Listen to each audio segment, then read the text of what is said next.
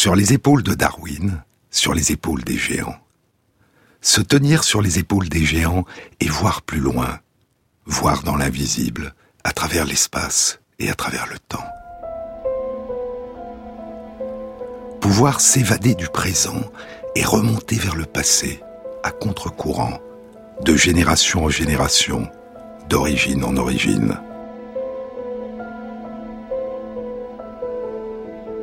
Depuis son origine, la vie n'a jamais cessé, n'a jamais disparu, ne s'est jamais interrompue.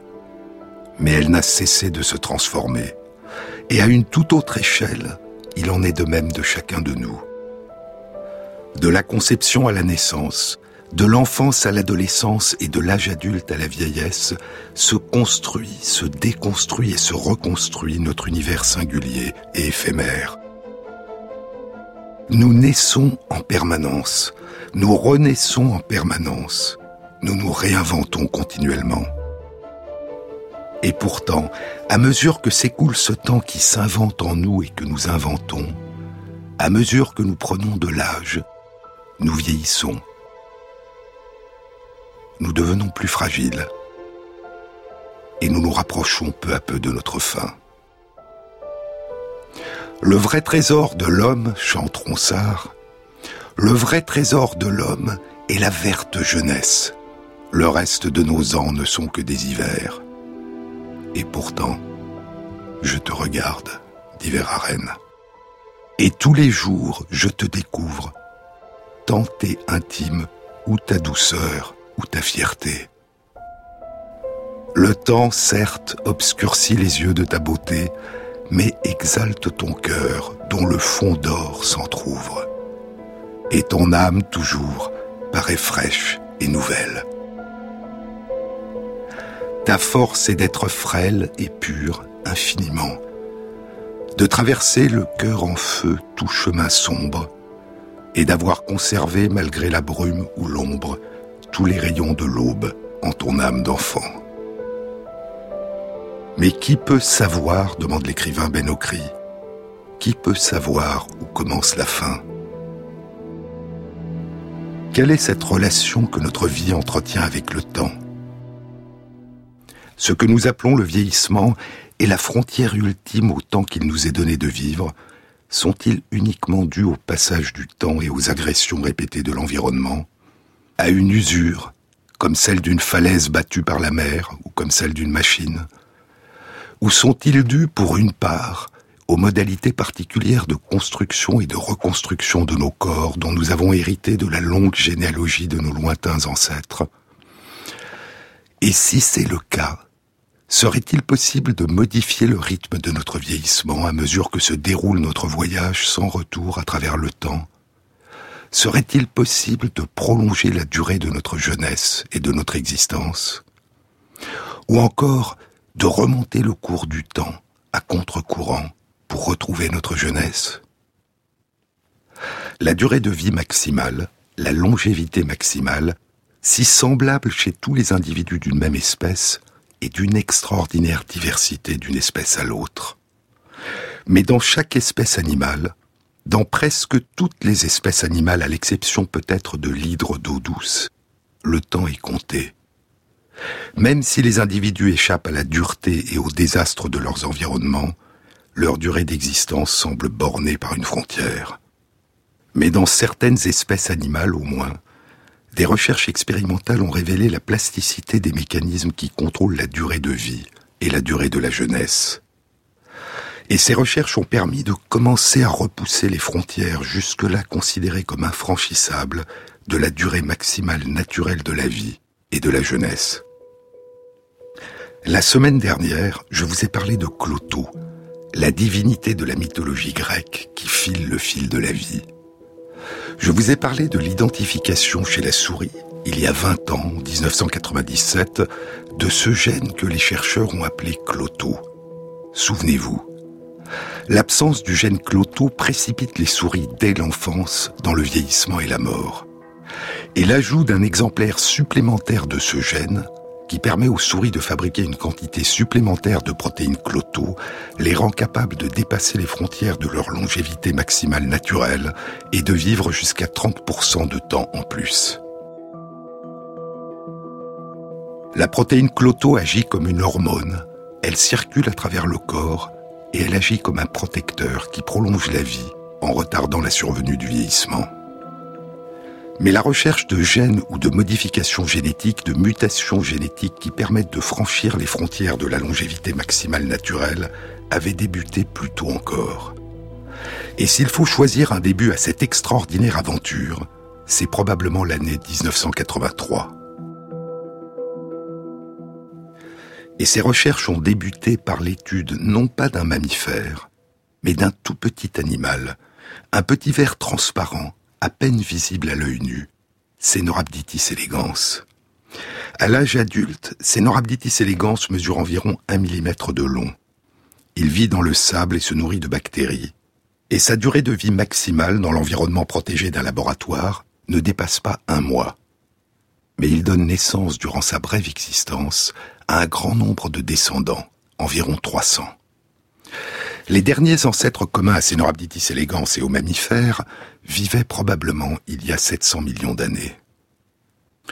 Michael Klass développe ses recherches dans le département de biologie de l'université de Houston au Texas, où il explore le petit ver transparent. Et en 1977, il a publié une étude indiquant que Cenorhabditis elegans a une durée de vie augmentée lorsqu'on le soumet à ce qu'on appelle une restriction calorique. La restriction calorique consiste à donner une nourriture aussi équilibrée en nutriments essentiels, en protéines, acides gras, sucres, vitamines, oligoéléments, mais moins riche en calories que celle que l'animal mangerait spontanément s'il en avait la possibilité. Et pour comprendre la raison de ces recherches de Michael Klass, il faut encore remonter le temps de plus de 40 ans.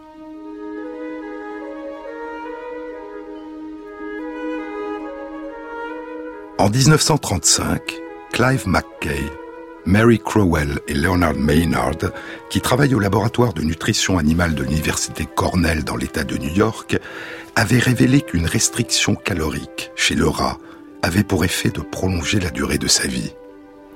Cette découverte publiée dans un journal spécialisé, The Journal of Nutrition, qui était la toute première découverte à révéler que les frontières de la longévité maximale naturelle pouvaient être dépassées, dans au moins une espèce animale, le rat, cette découverte allait être très longtemps négligée. Mais Michael Klass connaissait ses travaux. Et en 1977, il découvre que ce qui est vrai chez le rat, un mammifère, est aussi vrai chez le petit ver transparent. Il semble s'agir d'un phénomène conservé à travers plusieurs centaines de millions d'années d'évolution des animaux. En d'autres termes, se nourrir à volonté d'une nourriture trop riche en calories raccourcit la durée du voyage à travers le temps. Classe montre aussi que Cenorhabditis elegans a une durée de vie plus longue lorsqu'on le fait vivre à une température ambiante un peu plus basse que la température à laquelle il vit habituellement. Et ainsi, d'une manière générale, les conditions d'environnement et le mode de vie jouent un rôle dans la durée de vie maximale. Une découverte essentielle qui restera négligé durant plus de 20 ans. Mais c'est une autre histoire sur laquelle nous reviendrons plus tard. Car Michael Klass s'est posé une autre question. Indépendamment de l'environnement et des conditions de vie, se pourrait-il qu'il y ait aussi des gènes qui, si on les modifiait, permettraient à l'animal de vivre plus longtemps? Et Michael Klass, en utilisant certaines substances chimiques ou des radiations qui permettent d'induire des mutations aléatoires dans l'ADN des cellules germinales, les spermatozoïdes ou les ovules, c'est-à-dire des mutations génétiques qui seront transmises à la descendance, crée un grand nombre de mutants chez les petits vers transparents. Et il va explorer si certaines des mutations génétiques qui se sont produites au hasard pourraient avoir pour effet de modifier la durée de vie maximale des petits vers. Parce que de nombreuses mutations dans des gènes vitaux vont provoquer des maladies qui se traduisent par un raccourcissement de la durée de vie, écrit Classe, il est beaucoup plus intéressant d'essayer d'obtenir des mutants qui ont une longévité nettement augmentée. Il obtient cinq mutants génétiques qui vivent significativement plus longtemps que les petits vers qui n'ont pas subi de mutation. Et en 1983, il publie sa découverte dans Mechanisms of Aging and Development. Chacun des cinq mutants à longue durée de vie a une particularité. Il se nourrit moins que les vers qui n'ont pas subi de mutation.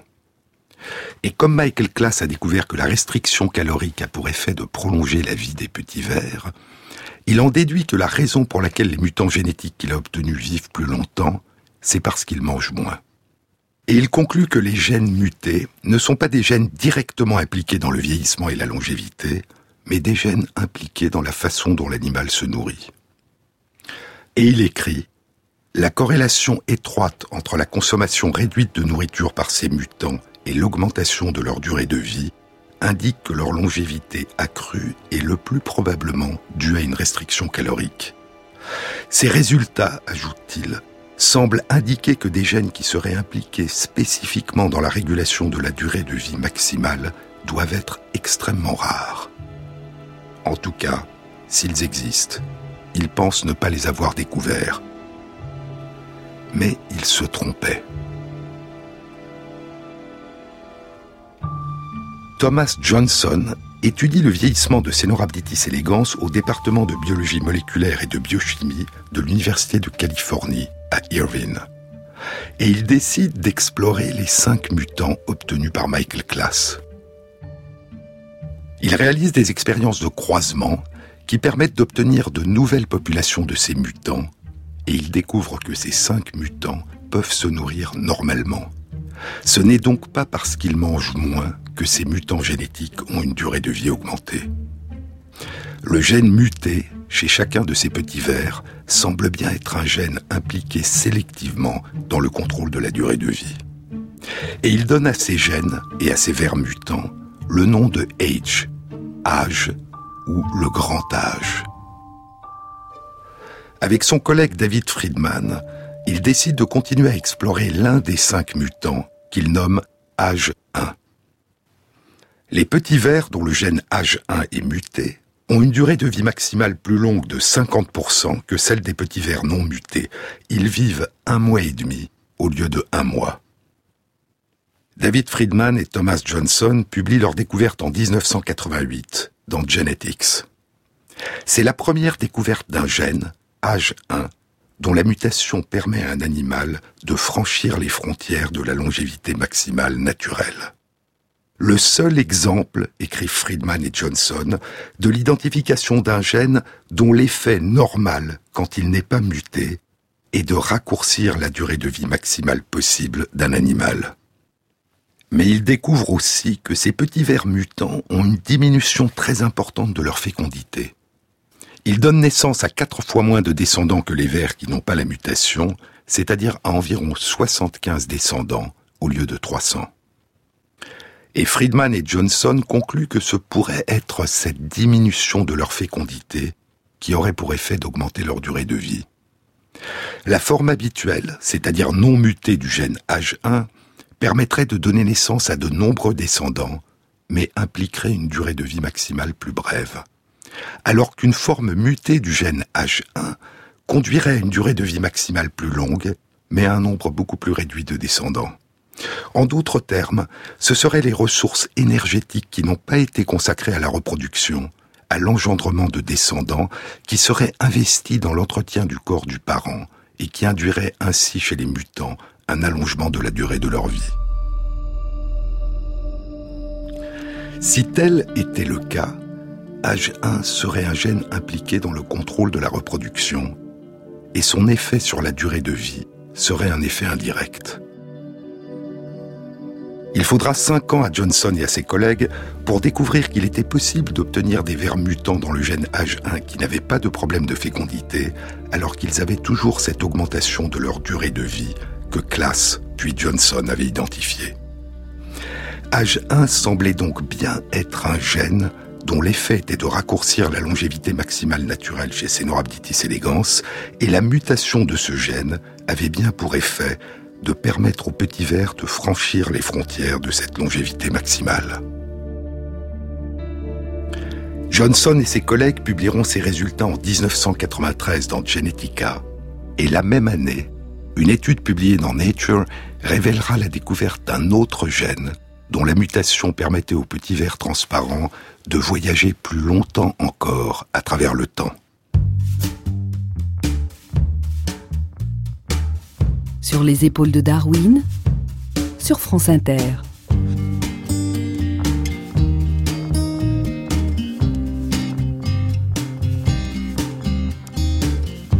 Au lac de comme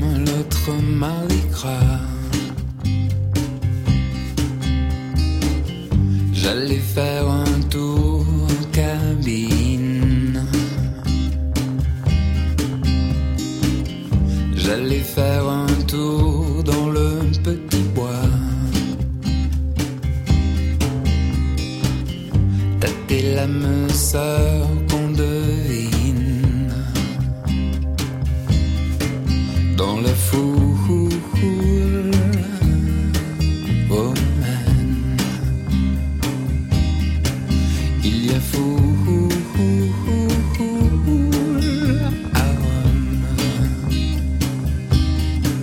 dans la foule.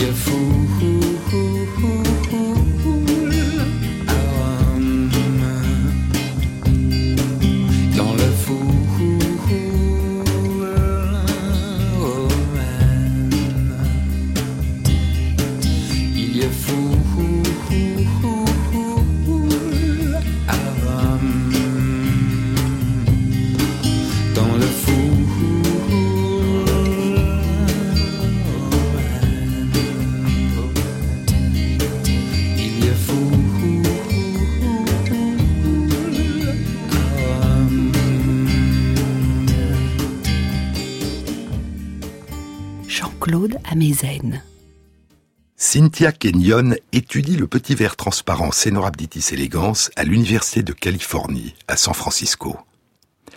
Elle est passionnée depuis la fin des années 1980 par les résultats de Thomas Johnson, par la découverte du gène H1, dont la mutation permet à Cenorhabditis elegans de franchir les frontières de la longévité maximale naturelle.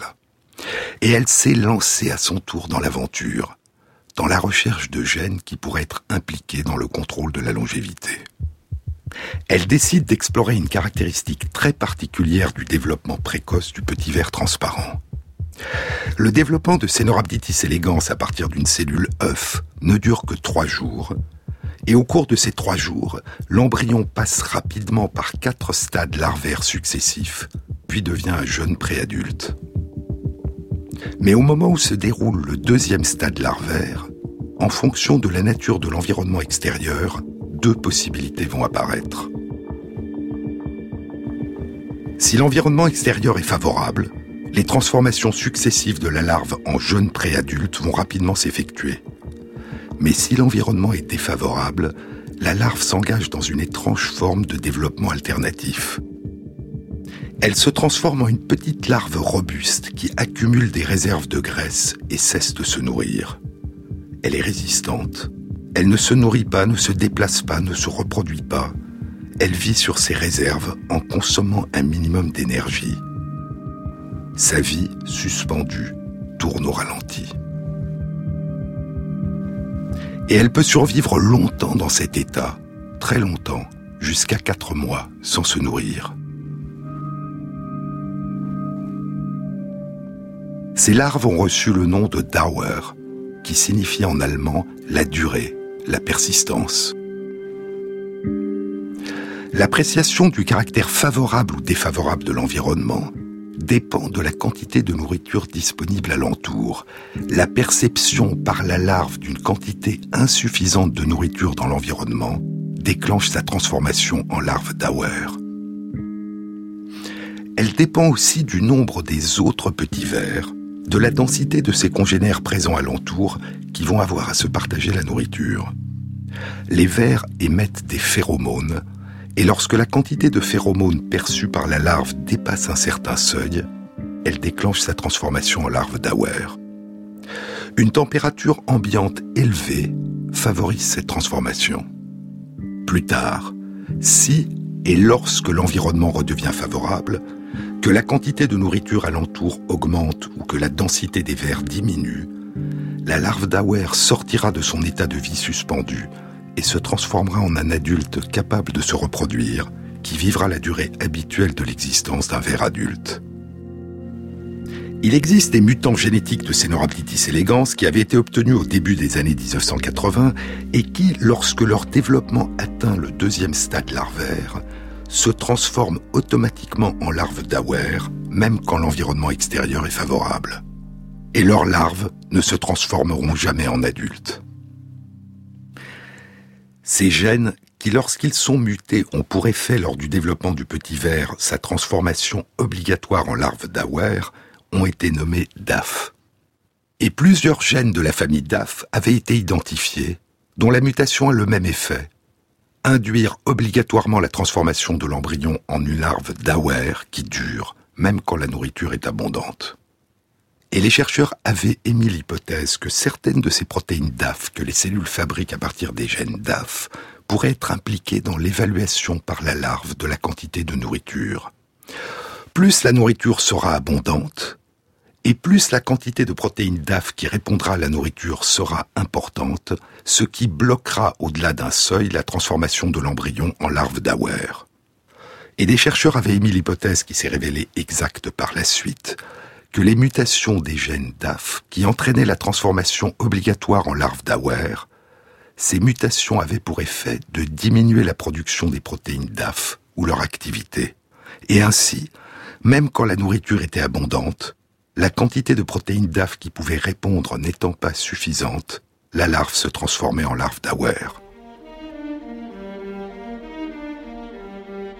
Ces mutants DAF intéressent Cynthia Kenyon.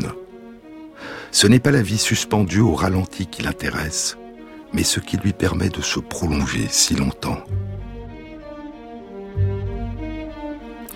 Il existait des vers mutants dans le gène DAF, chez qui la mutation génétique ne s'exprime pas à la température ambiante habituelle, mais seulement quand la température est plus élevée de quelques degrés.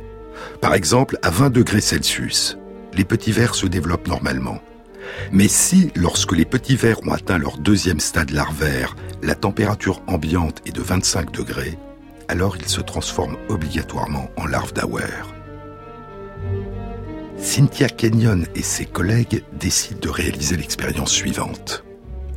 Ils permettent aux petits vers mutants de se développer à la température de 20 degrés jusqu'à son quatrième stade larvaire, puis, alors seulement, ils augmentent la température de 5 degrés. C'est trop tard pour que le petit ver enclenche sa transformation en larve d'Auer, et il se transforme en adulte. Et cet adulte est semblable au ver non mutant. Il se nourrit, se déplace et se reproduit comme les autres vers. Mais chez les vers dont l'un des gènes DAF a été muté, le gène DAF2, il y a une différence majeure. Il vit deux fois plus longtemps. Sa durée de vie maximale est deux fois plus longue que la durée de vie maximale habituelle de Cenorhabditis elegans. Il vit deux mois au lieu d'un mois. En d'autres termes, produire une protéine DAF2 moins active prolongerait la durée d'existence. Il y avait une autre différence entre les vers mutants dans le gène DAF2, qui vivent deux fois plus longtemps, et les autres vers. Ils donnent naissance à un peu moins de descendants.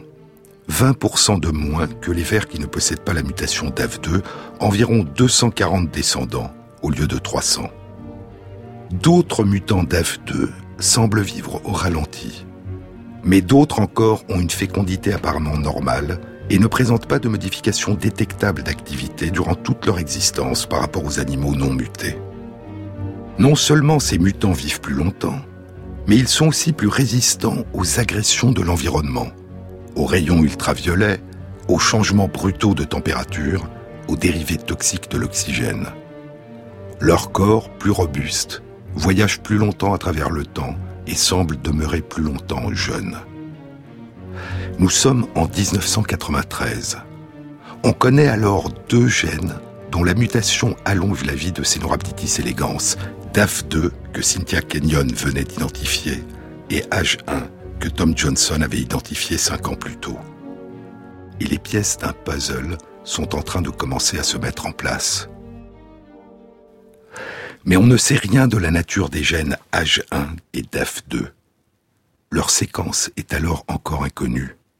Et on ne sait encore presque rien de la nature des protéines H1 et DAF2, ni de leurs effets dans les cellules et le corps du petit ver transparent. En 1996, Gary Rufkun et ses collègues du département de génétique de l'université Harvard publient dans Nature l'identification du gène H1. Et en 1997, dans trois publications dans Nature et dans Science, Gary Rufkun, Cynthia Kenyon et leurs collègues révèlent l'identité de DAF2. Et la levée du mystère va provoquer une grande surprise et un intérêt considérable.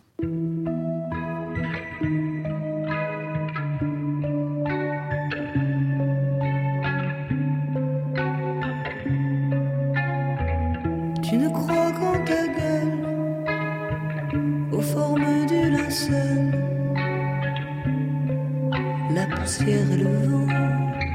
Je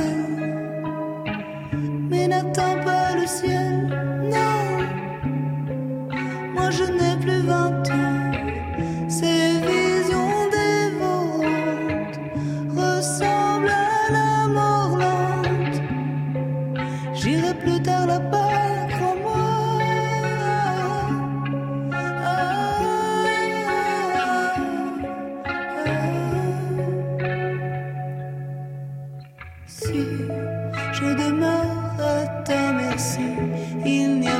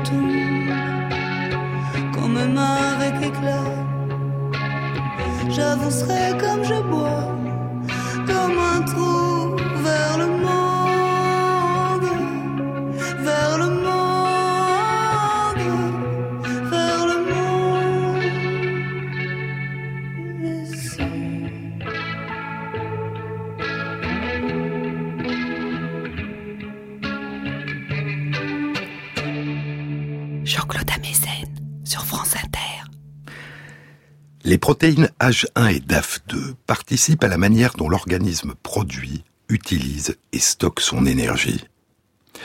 DAF2 est un récepteur qui permet aux cellules de fixer une hormone. Il est apparenté au récepteur qui permet à nos cellules de fixer une hormone appelée IGF-1, Insulin-like Growth Factor 1, le facteur de croissance qui ressemble à l'insuline. Et H1 ressemble à une enzyme qui permet à nos cellules de répondre lorsque ce récepteur a fixé l'hormone IGF-1. C'est une diminution de la réponse des cellules du corps du petit ver Cenorhabditis elegans à ce facteur de croissance apparenté à l'insuline. C'est une modification de ses modalités de stockage et d'utilisation de l'énergie qu'il tire de sa nourriture qui lui permet de voyager plus longtemps à travers le temps. Ainsi commençaient à se dessiner les contours d'une relation encore mystérieuse entre les modalités de consommation par les cellules de leurs ressources énergétiques et la longévité des corps qu'elles composent. Les mutations que les chercheurs avaient obtenues sur les gènes H1 et DAF2 avaient le même effet qu'une restriction calorique. Il y avait donc au moins deux façons très différentes de permettre à Cenorhabditis elegans de dépasser les frontières de sa longévité maximale naturelle. Soit une modification de l'environnement à l'extérieur de son corps, la diminution de la richesse en calories de la nourriture qui lui était disponible, soit une modification de l'intérieur de son corps, une mutation du gène H1 ou DAF2 qui avait pour effet de diminuer à l'intérieur du corps l'activité de l'une des protéines qui interviennent dans les modalités de consommation de l'énergie tirée de la nourriture. Et des études ultérieures allaient révéler que ces deux approches différentes agissaient bien par l'intermédiaire d'un même mécanisme.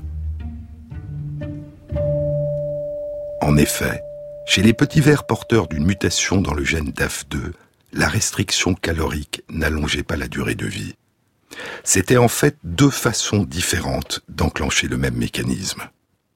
On savait alors que la restriction calorique avait pour effet d'allonger la durée de vie maximale dans d'autres espèces animales très différentes, chez la drosophile, la mouche du vinaigre, et, je vous le disais, chez la souris et le rat. Mais le contrôle génétique de la longévité qui venait d'être découvert chez le petit ver transparent était-il une exception? Ou pouvait-il s'agir d'un phénomène conservé au cours de l'évolution?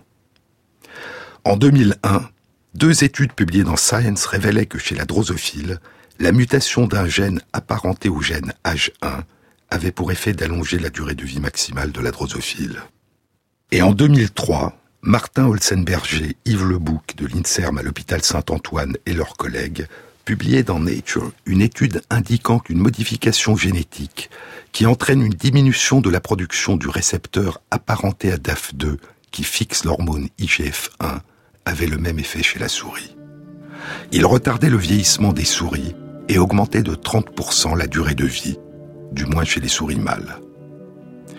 Et ainsi se révélait que dans trois espèces animales si différentes, le petit ver transparent, la mouche du vinaigre et la souris, Trois espèces dont les derniers ancêtres communs remontent à plus de 700 millions d'années et dont la longévité maximale varie d'un facteur 25, de un mois pour le petit ver à deux ans pour la souris.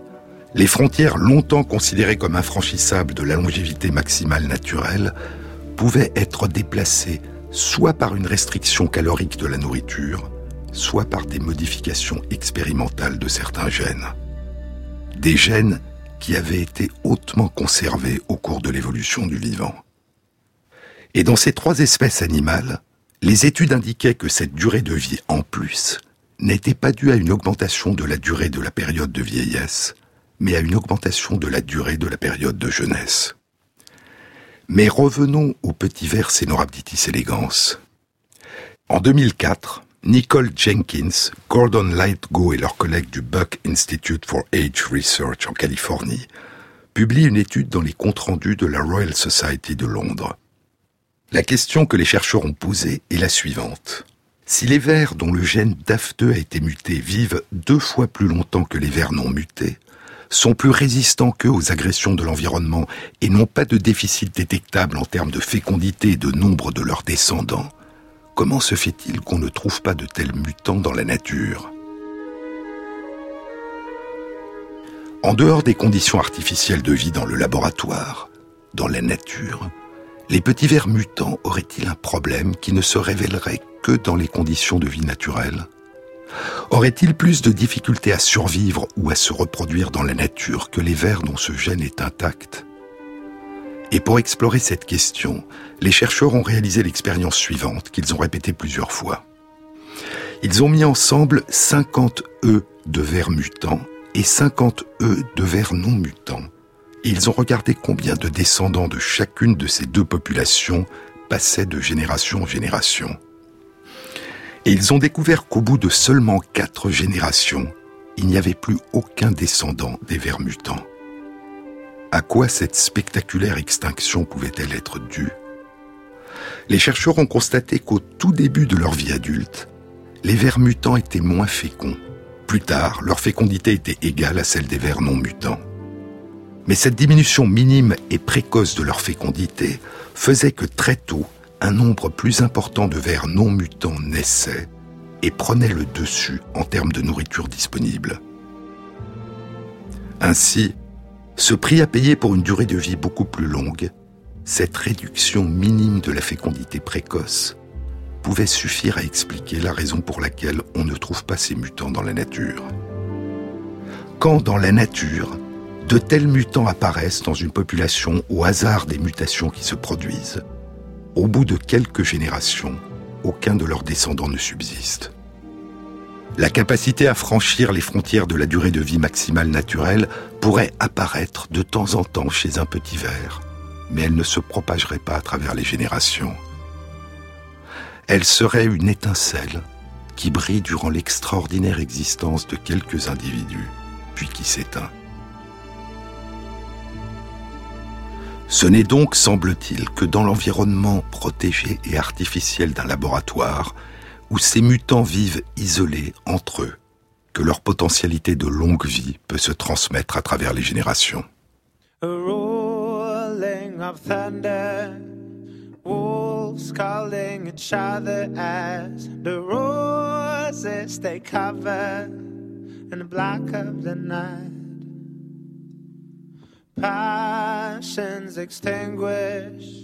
in short whispered sentences banished from memory is the thought of yesterday. Now i look past my shoulder for the face of my mother. Did i see her smiling? Or was it all a dream? No, I seem to recall the perfume of roses, the day they are hiding, the dewdrops are frozen. Half full, half blind, half awake, girl. Half full, half blind, half awake world.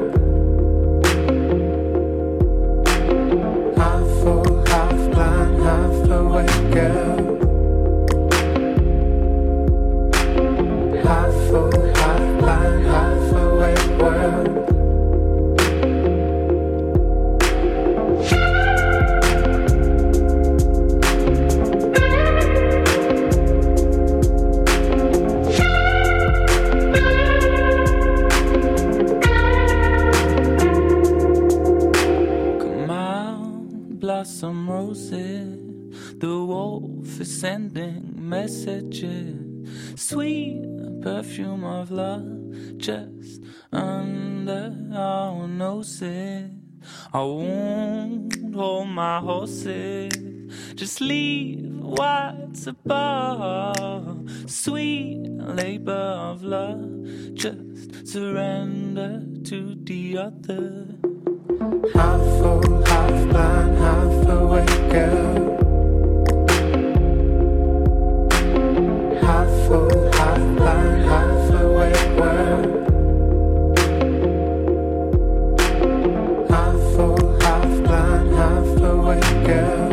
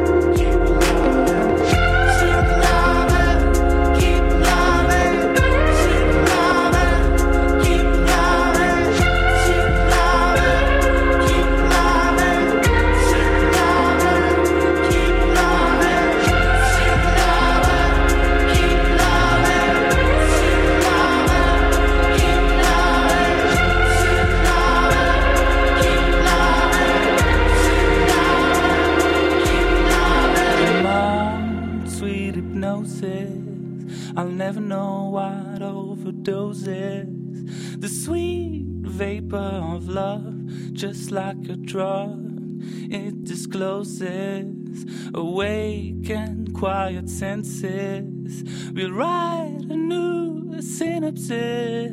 The sweet liquor of love, you left drop to discover. France Inter, sur les épaules de Darwin, Jean-Claude Amezen. Il arrive parfois que certains aspects essentiels d'une découverte majeure demeurent méconnus pendant très longtemps. En 2015, 22 ans après la description initiale des mutants DAF2 du petit ver Cenorhabditis elegans, dont la durée de vie maximale est deux fois plus longue que la durée de vie maximale naturelle, il allait y avoir un surprenant codicile.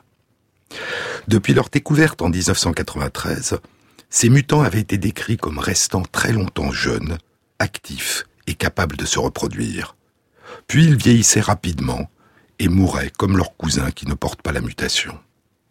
En d'autres termes, la mutation prolongeait la durée de vie non pas en prolongeant la durée de la vieillesse, mais en prolongeant la durée de la jeunesse. Et jusqu'en 2013, Plusieurs études avaient décrit le maintien de leur capacité à se mouvoir et de leur capacité de mémorisation. Mais une étude publiée en 2015 dans les comptes rendus de l'Académie des sciences des États-Unis allait révéler qu'il s'agissait d'une illusion et que les capacités des petits vers avaient été mesurées par les chercheurs avant qu'ils ne commencent véritablement à vieillir.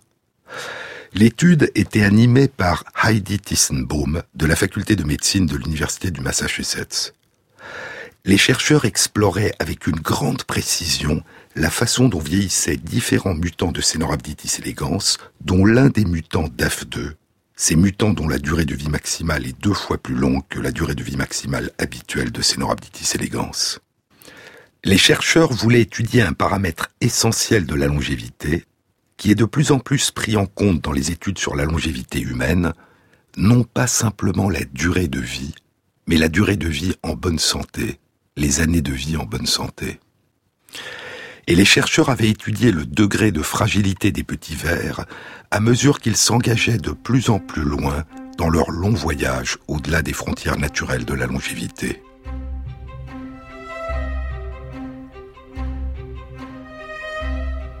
Ils n'avaient exploré que quelques caractéristiques. La capacité des petits vers à se déplacer, la capacité des muscles de leur pharynx à se contracter, qui traduit leur capacité à se nourrir, et leur capacité à résister à la chaleur et à un stress oxydatif. Et leur étude indiquait que bien que les mutants DAF2 conservent l'ensemble de ces capacités plus longtemps que leurs cousins non mutants, ils vivent ensuite plus longtemps qu'eux dans un état de fragilité et d'invalidité croissante. En d'autres termes, la mutation DAF2 qui permet aux petits vers de vivre deux fois plus longtemps prolongent la durée de leur jeunesse et de leur robustesse, mais aussi la durée de leur vieillesse et de leur fragilité. Et la durée de leur vieillesse, comme la durée de leur jeunesse, est plus importante que chez les vers qui ne portent pas cette mutation. Heidi Tissenbaum et ses collègues concluaient que si l'on veut pouvoir un jour envisager de transposer certaines de ces approches expérimentales à la médecine humaine, il faut prêter une attention toute particulière non seulement au spectaculaire allongement de la durée de vie que ces approches permettent d'obtenir dans différentes espèces animales, mais aussi à la durée de la vie en bonne santé qu'elles procurent. Il y a cinq mois, en avril 2017, Cynthia Kenyon et ses collègues publient une étude dans Cell Reports les chercheurs ont décidé de vérifier la validité des résultats obtenus par Heidi Tissenbaum et ses collègues. Des résultats surprenants et déconcertants, écrit Cynthia Kenyon. Ils étudient la mobilité spontanée et provoquée de deux mutants différents, qui ont chacun une mutation différente du gène DAF2, et ils obtiennent les mêmes résultats que Heidi Tissenbaum.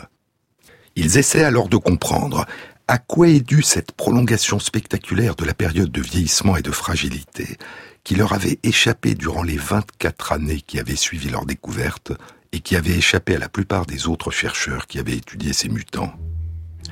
Les petits vers dans la nature se nourrissent de bactéries et au laboratoire, on leur donne des bactéries comme nourriture. Les chercheurs remarquent que chez les vers non mutés, le vieillissement et la mort sont précédés par une prolifération des bactéries dont ils se nourrissent qui obstruent progressivement leur pharynx. Et ce n'est pas le cas chez les vers mutants DAF2. Ils décident alors d'explorer si la durée de vie des vers non mutés est écourtée par les bactéries qu'ils ingèrent. Au lieu de les nourrir avec des bactéries vivantes, ils leur donnent à manger des bactéries tuées.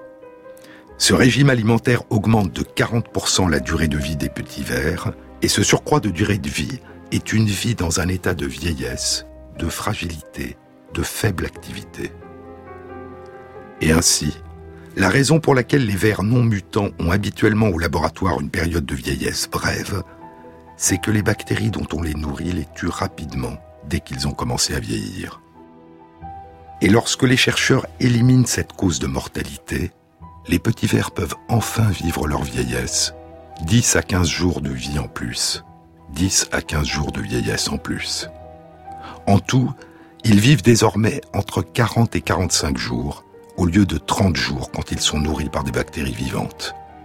C'est une durée de vie moins longue que celle des mutants DAF2 qui vivent 60 jours.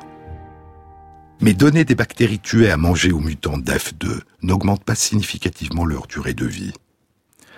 La mutation DAF2 les protège contre les effets délétères des bactéries dont ils se nourrissent.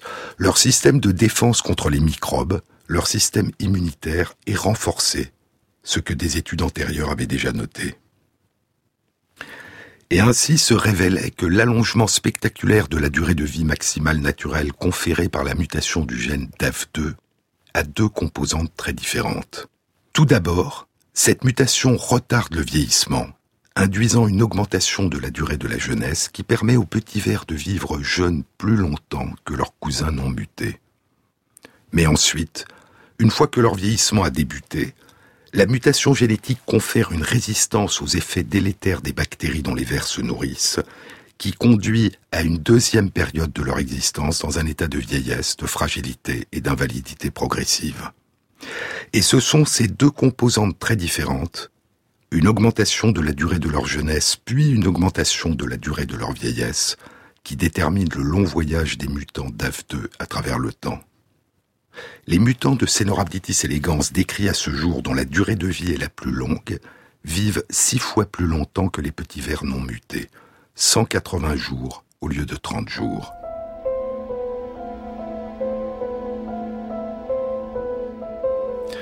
Mais quelle est dans cet extraordinaire surcroît de vie la part de jeunesse ou de vieillesse en bonne santé et la part d'invalidité progressive? C'est une question qui sera probablement bientôt revisitée. Chez les souris, une attention plus importante a été apportée au vieillissement. Et certaines des études qui ont décrit un allongement de la durée de vie maximale ont aussi décrit un retard dans la survenue des maladies liées au vieillissement et un maintien des capacités de mémorisation et un maintien d'un degré normal d'activité. Mais une attention plus grande à l'état de santé de ces animaux à mesure qu'ils prennent de l'âge est nécessaire si l'on veut tenter de déterminer plus précisément si leur plus longue durée de vie est une plus longue durée de vie en bonne santé, sans invalidité, ou un allongement d'un état de fragilité et d'invalidité.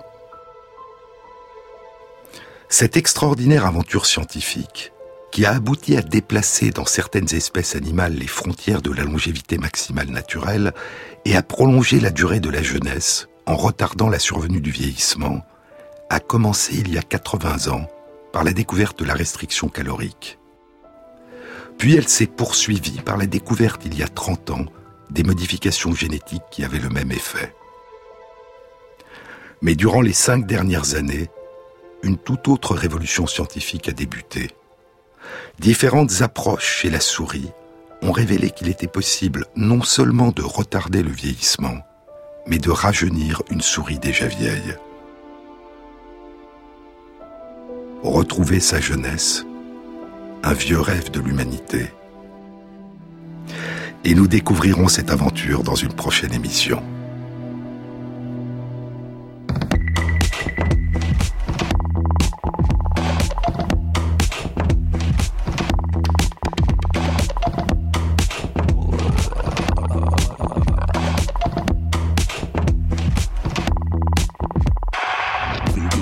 Cette émission a été réalisée par Christophe Imbert avec à la prise de son Pauline Laverdure, au mixage Nicolas Slimani et Jean-Baptiste Onibert pour la programmation des chansons.